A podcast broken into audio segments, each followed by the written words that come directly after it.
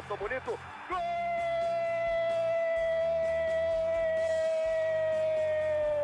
Uma grande jogada de Renato pela direita. Partiu Luan, dominou o lance, é bom, o lance é bom, o lance é bom, o lance é bom. Olha o gol, olha o gol, olha o gol. Golaço do Grêmio. Para Everton, chegou, fez a finta, outra boa jogada, cruzamento. Olha a chance, olha o gol, olha o gol, olha o gol, olha o gol, olha o gol. Gol do Grêmio! Torcedor do Grêmio, um grande abraço. Iniciando mais um podcast aqui em Gé. Globo, episódio 180. Já são 180 podcasts do Grêmio aqui em Gé. Globo. No episódio de hoje, ao lado de Kathleen Rodrigues, a nossa Keke torcedora e influenciadora, e do repórter João Vitor Teixeira de Gé. Globo, nós vamos analisar juntos o empate do Grêmio com o Bahia na Arena e desta vez, diferente do Londrina, um empate com sabor de vitória, não pela atuação do Grêmio, mas pelo golinho do Vasco aos 49 do segundo tempo, lá na Ilha do Retiro.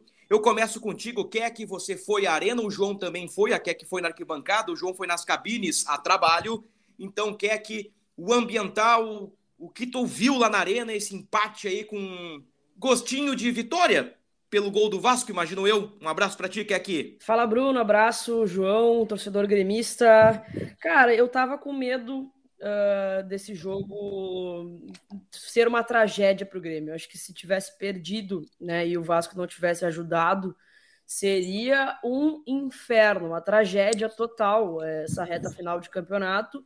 A gente contou com a ajuda aí, né, daquele golzinho do Vasco, senão as coisas iam ficar complicadas, acabou que ficou na mesma situação, né? Cinco pontos do, do quinto colocado, mas passou um filme de terror, tá, Bruno? Passou aquele jogo lá contra o Bahia em Salvador, na Fonte Nova, passou de novo, assim, porque o Grêmio não fez por merecer uma vitória. Eu acho que no primeiro tempo ainda teve algumas oportunidades e tal. O Bahia teve, sei lá, uma bola, duas bolas e conseguiu marcar. E o jogo estava se encaminhando para ser é, é, um, um, de, com cenas de, de desespero para a torcida do Grêmio. Quando eu gravei o vídeo do GE ontem, eu, cara, eu não sei qual é o meu sentimento. Não sei dizer qual é o meu sentimento depois desse jogo, porque eu tava pé da vida, que eu não tava acreditando que o Grêmio ia fazer a gente passar por, por um sufoco nessa reta final de campeonato, mas aí depois empatou o jogo, vi que o, o, o Vasco tinha ajudado também, e aí deu uma sensação de tá, beleza, Vamos ver o que, vai acontecer agora em Recife contra o Náutico, porque o medo é o Grêmio fora de casa. Ah, mas é o Náutico, né? O Náutico é lanterna da competição, tomou 6 a 0 outro dia, mas é o Grêmio fora de casa. Isso me assusta. Nesta rodada, em que o Grêmio empatou com o Bahia, em que o Sport empatou com o Vasco, o Náutico, próximo adversário do Grêmio, fora de casa, levou 6 a 0 do Novo Horizontino, que também luta contra o rebaixamento. O Náutico aí é um virtual rebaixado para a terceira divisão de 2023. Eu quero te ouvir, João Vitor. O Grêmio ficou no 1x1 com o Bahia. Um grande abraço. Um abraço, Bruno. Um abraço, Keck. Realmente, Bruno, é assim. Até citei isso. O, o domingo parecia assim transcorrer para para uma, uma tarde de domingo feliz, sabe? De comemorações, é, 44 pessoas, 40, 44 mil pessoas na arena, um domingão ensolarado, aquele tradicional churrasco horas antes do no entorno da arena, né, antes do jogo. Uh, o retrospecto com o Renato é era 100% de aproveitamento, o Grêmio tinha ganhado três da, uh, tinha ganhado os três jogos em casa com o Renato, né? Então, assim, uh, sinceramente, o sentimento pelo menos era de confiança, sabe? Que o Grêmio ia confirmar e ia ganhar do Bahia. Uh, mas mais uma vez o Bahia apareceu no caminho do Grêmio e atrapalhou, né? É, e aquele sentimento que eu falei, que tudo parecia uh, correr para algo positivo, um domingo, um domingo de festa, durou até o momento da bola rolar, porque o Grêmio, na minha visão, uh, eu vi o Renato tem uma opinião diferente, alguns jogadores na saída ali na zona mista falaram que o Grêmio jogou bem. Eu não vi o Grêmio jogar bem, sinceramente. Eu não acho que o Grêmio tenha feito uma boa partida. No, uma, talvez até a metade do primeiro tempo, até uns 30 minutos do primeiro tempo, realmente o Grêmio controlou o jogo, uh, criou chance ali de gol. mas depois parece que o Grêmio uh, caiu na pilha do, do Bahia, que o Bahia, o que, que ele fez? Fez cera desde o primeiro momento do jogo. Uh, isso também foi tirando a paciência da torcida na arquibancada, e parece que o time sentiu isso, sabe? O Grêmio, depois dos 30 minutos, parece que morreu na partida, e o gol, claro, teve a falha do Gabriel Grando no, no, no gol do, do Mugni, mas também tem uma desatenção ali da defesa, viu? Uma desatenção da defesa que não fez uh, corretamente a linha do, do, impedimento e deixou o jogador do Bahia sozinho para fazer o gol, sabe? É, o, gol, o gol de empate foi na base da persistência, com dois. A gente ainda vai, vai, vai falar mais sobre isso, mas dois jogadores que, que não têm tanto prestígio da torcida e e são, são alvos de críticas, assim, de forma recorrente, e meio que, entre aspas, salvaram a tarde, né? Porque poderia ser pior.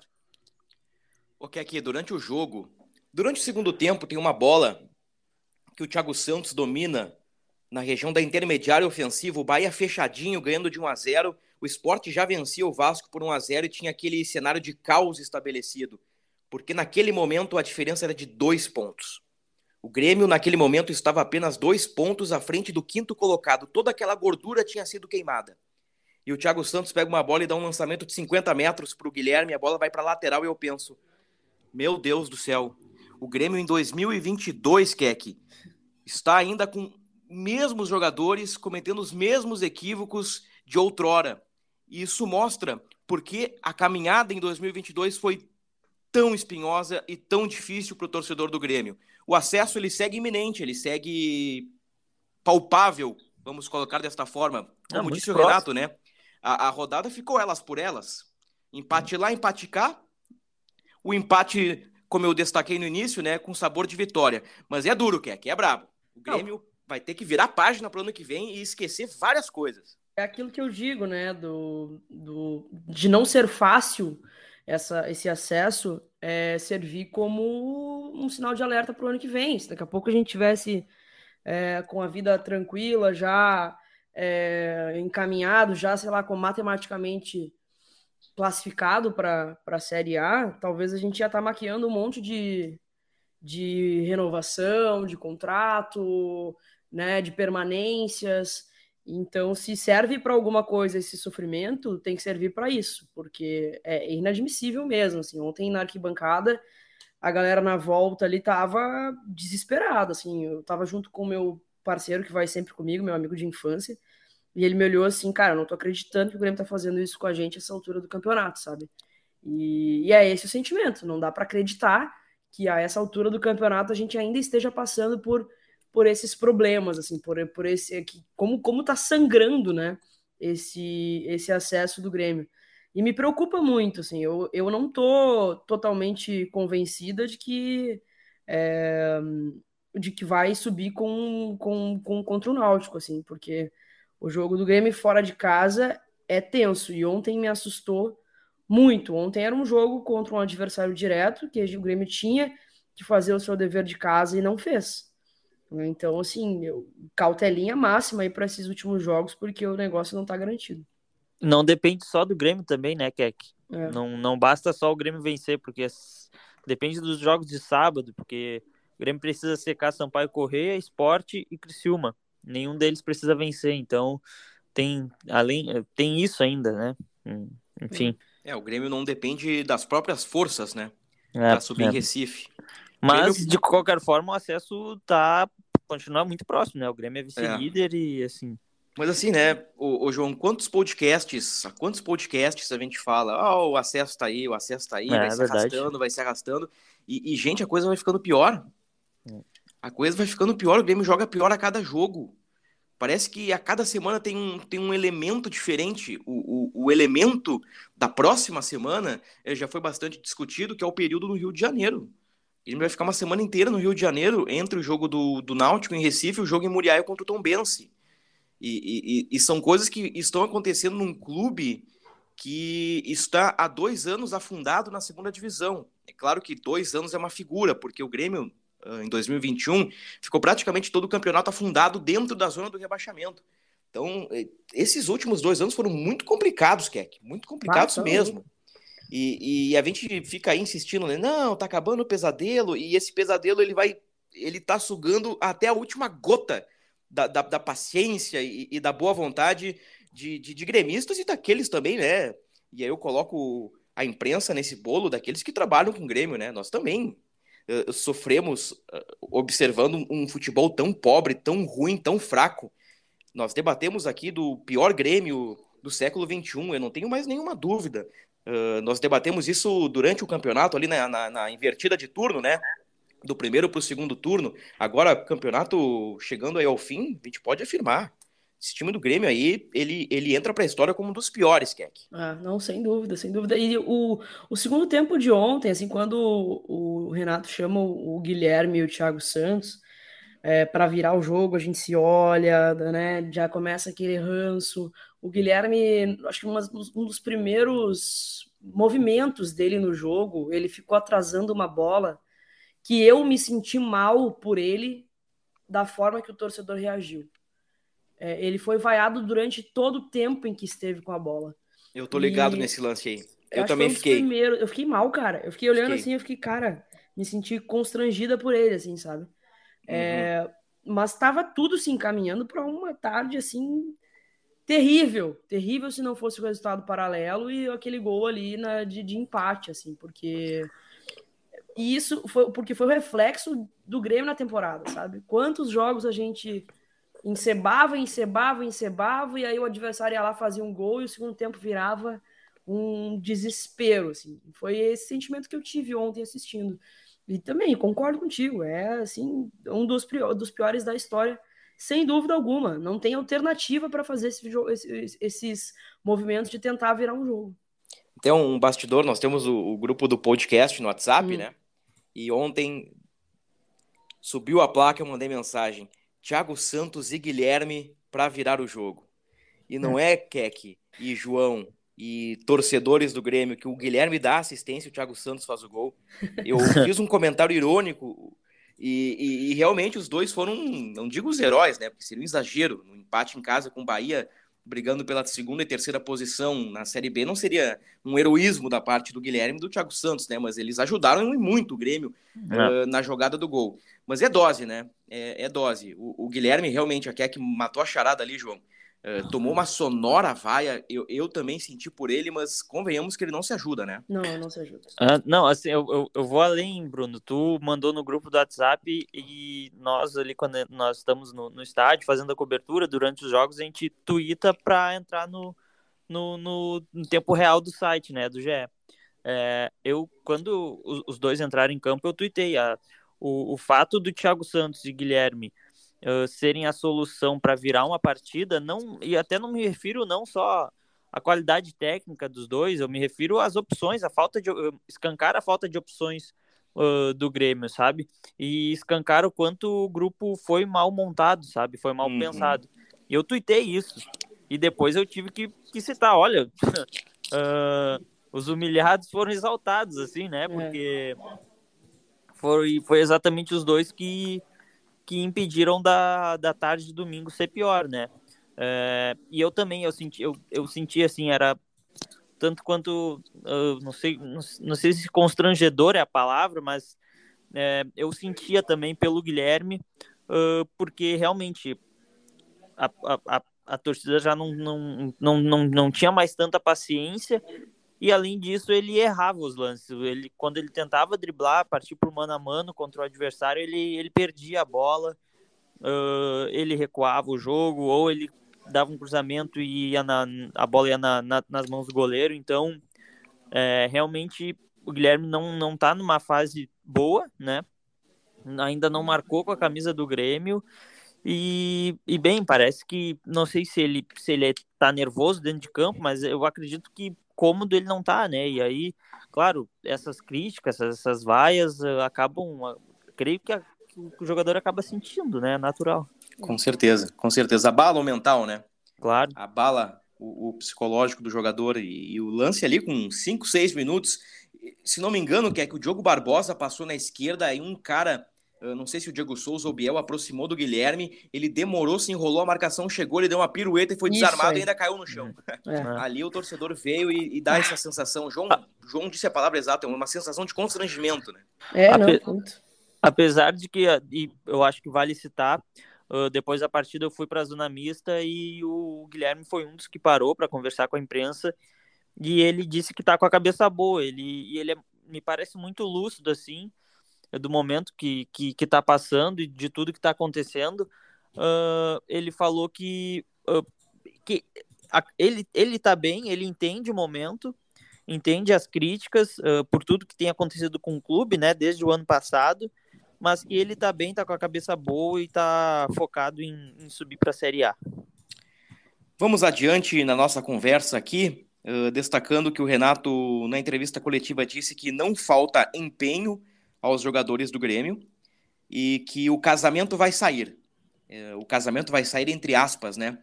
Que foi um, uma frase final de uma das respostas do Renato, dizendo que sim, o Grêmio vai sair, vai subir, o Grêmio vai voltar para a elite do futebol brasileiro, vai sofrer, mas vai voltar. O Grêmio tem 58, o Bahia tem 57, o Vasco tem 56. Esse é o G4. O Sport tem 53, o Sampaio Corrêa tem 52, o Criciúma tem 52 e o Ituano, que perdeu para o Criciúma na rodada, tem 51. O Ituano perdeu força aí nessa reta final, faltando nove pontos, faltando três rodadas para o fim.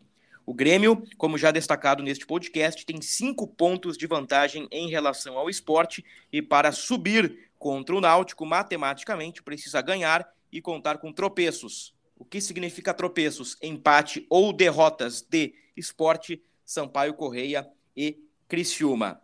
Keck, Gabriel Grando falhou no gol do Bahia?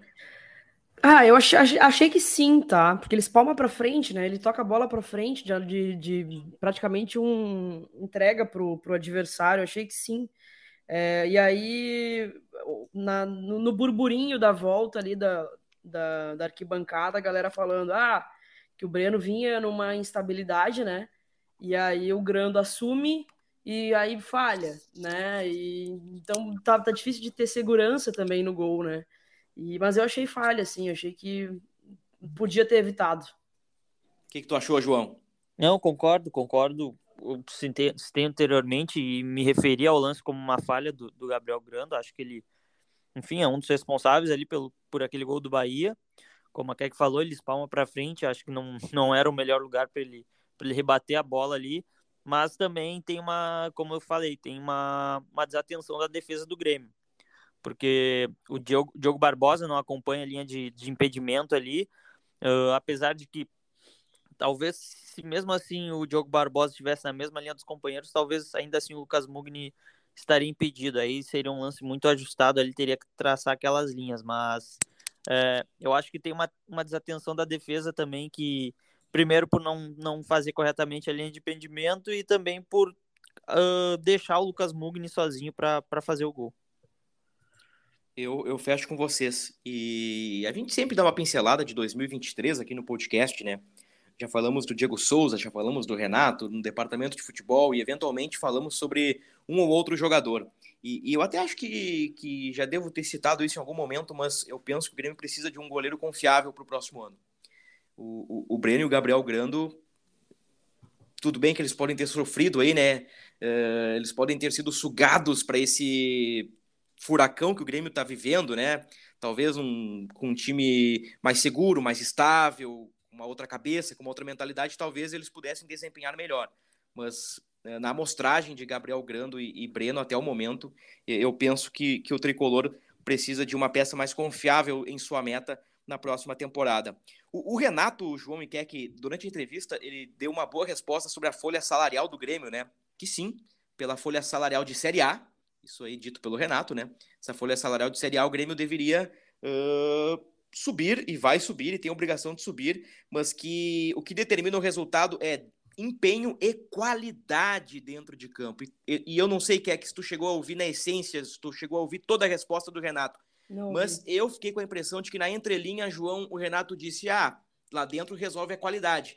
E o Renato tá pedindo socorro, o Renato quer qualidade, o Grêmio não tem qualidade no seu grupo. importante salientar que Ferreira, Campaz, Jonathan Robert, jogadores importantes do meio para frente estão fora.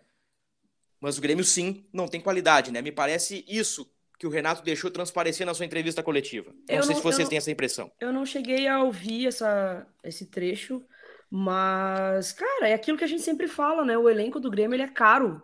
Ele custa muito pelo que ele realmente vale, né? Mas aí também a gente vai fazer um, um, um panorama com, com os adversários. O Grêmio é tão pior que os adversários, paga muito mais que todos os outros, né?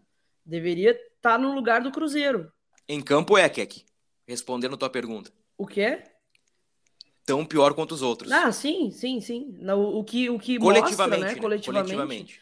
Individualmente, o Diego Souza resolveu várias. Aí é, o, mas daí. O, na arena, com o auxílio do torcedor, o Grêmio chegou a alguns resultados. Eu concordo com isso. Para mim, é um dos, dos piores Grêmios da história, mas eu não passo esse pano de. Esses caras deviam estar. Tá, deviam estar tá muito melhores, sabe? Olha o Bahia, ficou sei lá quantos jogos sem vencer, seis jogos sem vencer, e não saiu do G4. Não saiu do G4. E tá um ponto do Grêmio. E tá um ponto do Grêmio. Ou seja, numa, numa competição em que os teus adversários são tão ruins, tu não, eu, eu não passo esse, esse pano de que eles não deveriam estar melhores, sabe? Eu acho que o Renato tem razão em relação a ele. Chegou a falar que o grupo não foi ele que montou também, né? É, tem razão, o grupo foi mal montado, o grupo é, custa muito por, pelo que ele realmente vale, mas o Grêmio poderia estar numa situação um pouquinho melhor, assim. É, em relação, acho que a próprio empenho, sabe? Não sei, não sei, é. não sei o que que falta. Qualidade, com certeza, mas eu não acho que seja tão ruim quanto os adversários, que mesmo um, um adversário direto como o Bahia ficar seis jogos sem vencer e ainda continua no G4. É, o Renato falou que os jogadores se entregaram muito e, assim, nesse ponto eu tô fechado com o Renato. Eu não vejo falta de, de entrega por parte do, do, dos jogadores, sinceramente. É, os jogadores têm vontade, eles correm, eles não, não fazem corpo mole. É, parafraseando Maurício Saraiva, a entrega dos jogadores é comovente, sabe? Só que falta qualidade, sabe? Qualidade ganha jogo. É claro que é muito importante ter vontade, se entregar dentro de campo, mas é, talvez ainda mais, mais importante é ter qualidade. Isso falta para o grupo do Grêmio. Uh, acho, eu, no início da temporada eu achei que com o que tinha dava para subir de maneira mais tranquila, mas ao longo das rodadas foi se mostrando que não e que, enfim, a gente vem batendo nessa tecla há muito tempo que o grupo foi, foi mal montado, foi mal pensado. Teve aquelas duas primeiras rodadas do Gauchão que foi com um grupo de transição. Uh, talvez o, o departamento de futebol achou que ali poderia tirar muitos, muitas peças, mas não foi o que aconteceu. O que se consolidou dali, talvez que a gente possa citar, seja o Bitelo, né? Que é titular até hoje, mas fora isso, não, sabe? Então, é, enfim, falta muito, falta qualidade. O Grêmio vai ter que mudar muito pro ano que vem. E eu lembrei daquela, daquela frase do, do Romildo, que ele cita que para ele o Grêmio tem uma base boa para o próximo Deus ano e falta livre. quatro ou cinco contratações. Respeitosamente, eu discordo muito do presidente Romildo Bolzan. Claro que ele está lá dentro, tá, vive mais o clube, mas é, na minha opinião, o Grêmio precisa de uma reformulação muito grande para o próximo ano e eu não, não, não acredito que o Grêmio tenha uma boa base para disputar a Série A se, o, se tu pensa assim, o Grêmio indo com esse time pro ano que vem, eu, tem muito risco de bater e voltar, sabe? Então, eu acho que a situação é um pouco mais séria que isso. Eu vejo um cenário, e aqui estou sendo sincero, né? O que eu vejo, o que eu projeto, uh, um cenário perigoso uh, para o Grêmio no, no próximo ano, se o clube não virar a página se o clube não, não, não der uma oxigenada, é. uh, não mudar a fotografia do seu elenco, uh, do seu departamento de futebol, com a chegada de um novo presidente, seja Alberto Guerra ou Odorico Roman, o Grêmio tem que ter um executivo bom, não sei se é o Diego Serri, né? Uh, não, não é. Sinceramente, não sei. Não parece que é, né, Keck? Não, não é. O, o, Diego Serri me parece que ao longo da Série B, e por isso que eu coloco um ponto de interrogação no Diego Serri, ele ficou muito atrás do Denis Abrão, né? Ele perdeu total protagonismo. Denis Abrão abraçou tudo. Então eu não sei o quanto é Denis Abrão e Diego Serri. Seria interessante a, a gente ter esse, esse, esse termômetro, né? Esse, esse percentual. Mas se não for Diego Serra, que se traga um, um executivo competente, que se tenha um, um, bom treinador, um cara que aposte em jovens. O Grêmio sempre está revelando jogador. Talvez não tenha a melhor geração vindo aí, mas tem que aproveitar essa gurizada e tem que dar um, um F5, um, um, refresh, tem que dar uma, uma oxigenada no, no vestiário do Grêmio para 2023. Independente que é que se é projeto com ou sem Renato. Eu tenho falado aqui nos espaços, né, que uma coisa é o projeto Renato, onde ele vai matar no peito. Ele já disse na última, na última entrevista que a chave do CT é dele. Então é uhum. é ele que manda na bagaça toda. E aí envolve comissão técnica, envolve departamento médico. O Renato, ele é um supervisor, ele é um manager, né? E agora ele admite isso, mas ele sempre foi, né? Pelo menos na última passagem, ele se tornou um manager. E, e esse é um projeto, né? Ou um, um segundo projeto uh, começando do zero, né? Reestruturando tudo. Mas isso aí também a gente pode pode debater para frente, mas eu tenho medo aí uh, do que virá pela frente. Eu temo que o, o, Grêmio não faça terra arrasada de novo, que, é que lembra da terra arrasada, o Grêmio foi rebaixado e o presidente disse que ah, não tinha terra arrasada, e o Grêmio é. parece que viveu naturalmente a queda e a Série B em determinados momentos. Me parece que faltou uma capacidade de indignação. Faltou. E, e isso me incomodou uh, na temporada do Grêmio, eu tenho certeza também que, que incomodou o torcedor. Mas 2023 é um novo ano, Keck, e nós é. vamos respirar novos ares, pode ter certeza é, disso. É, e além disso, o presidente do clube vai mudar também, né? Então, é, o Romildo, depois de muito tempo, vai deixar o, a, a cadeira ali de, da presidência do clube para vir um, um, novo, um novo presidente, e não é da, da, da, da mesma chapa do Romildo, então provavelmente quem assumir vai, vai ter outra vai, vai, vai ter outra maneira de pensar, enfim, então uh, tem isso ainda, né? Claro. Tem, é, tem. A, a sensação é que vai dar uma oxi oxigenizada mesmo. É. Vai desintoxicar um pouco esse ambiente, é. vão, vão, vão, ter novas, novas cabeças pensantes, novas ideias. É. E isso faz com que a gente tenha um pouquinho de esperança para o próximo ano, né? Mas ainda assim, é, é, triste que a gente ainda esteja sofrendo nessa altura do campeonato. É, mas tem que vir gente competente, né? Com certeza. O Renato deu o recado, né? Tem um monte de de dirigente incompetente, que no futebol, como é que é a frase? Que o futebol é, é a profissão que mais, mais emprega. emprega. É. Isso, Incompetentes, falou... né? Isso, isso, exatamente, exatamente. É exatamente isso. Então, o Renato não deixa de ter razão, né? A gente tem diversos exemplos recentes aí. Mas vamos ver, né? Vamos ver. O Grêmio tem que garantir o acesso primeiro, que seja contra o Náutico ou contra o Tom Bense, né? Uh... O fim sempre vai ser o mais importante, né? Neste caso do Grêmio, que é o acesso o, meio ele é bem complicado, ele é duro, ele é sofrido, ele é espinhoso. Estamos numa edição hoje que é que uh, meio deprê e, e, crítica, mas eu acho que é o momento, né, de, de, de se analisar o Grêmio criticamente. Eu, eu, penso que não existem uh, muitas coisas positivas uh, no cenário atual, mas bola para frente, né? Vamos, vamos tocando aí. Para fechar o, o, episódio de hoje, tenho certeza que a próxima edição pré-náutico ela será um pouco mais animada e voltada para o acesso, né? E, e para os cálculos. Até porque o Grêmio vai pegar um, um, um, time virtual rebaixado, né? Então a tendência é que o Grêmio vença sem problemas o seu adversário.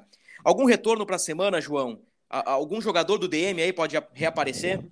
Uh, bom, a, o retorno certo é, de, é do Kahneman, né? O Kahneman volta a ficar à disposição, ele não, não, não jogou contra o Bahia porque levou o terceiro amarelo contra o Londrina, então volta a ficar à disposição, cumpriu suspensão. Uh, tem a expectativa aí do Campaz, a ideia do, do, do DM e do, da preparação física é deixar ele à disposição ainda nessa Série B para a comissão técnica. É, o Grêmio, nessa segunda-feira, o dia que a gente grava, está de folga, então uh, se reapresenta na terça-feira. Vamos acompanhar aí o dia a dia do clube, se o Campaz vai daqui a pouco ser reintegrado ao grupo. Se ele for, aí é muito mais um sentimento, né? Se ele for re, uh, reintegrado ao grupo nessa semana, é possível sim que ele viaje com o time, porque, como tu falou, o Grêmio tem uma sequência de dois jogos fora, né? O Grêmio joga contra o Náutico fora, fica no Rio de Janeiro e depois encara o Tom Bense em Muriaé.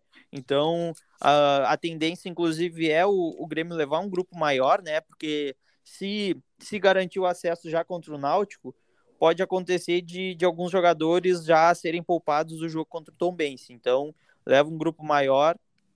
E como eu falei, se o Campas, que é, é uma ideia da, da, da preparação física deixar ele à disposição.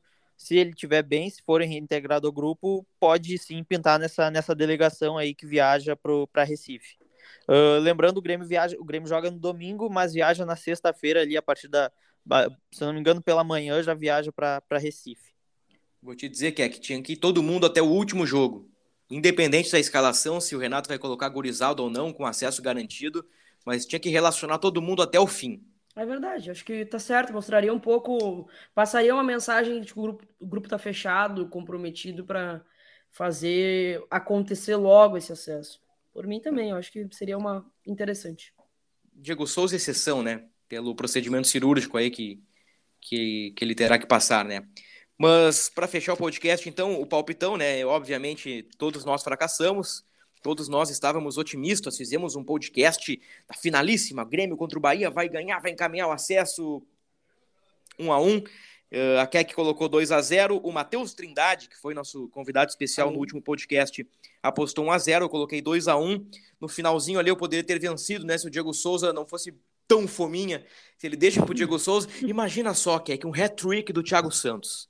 Ele teve um bah. gol anulado, ele fez um gol e no, no finzinho ele quase fez o, o, o, da virada, não fosse o Diego Souza. Aí é muita estrela do homem também, né? Do, do, do Renato, no caso. É, o Renato ele tem uma constelação só para ele, né? Porque é o, o Grêmio empata e logo em seguida o Vasco empata também, né? Então um cenário que era de dois pontos vira cinco pontos em questão de minutos. É verdade. Que bom, que bom. Então tá, Keck, um abraço para ti. Tamo junto, boa semana. Valeu, João, um abraço para ti. Valeu, um abraço. Feitoria, episódio 180 no podcast do Imortal Tricolor aqui em Gé. Globo. Dias melhores virão, eu tenho certeza. Até a próxima.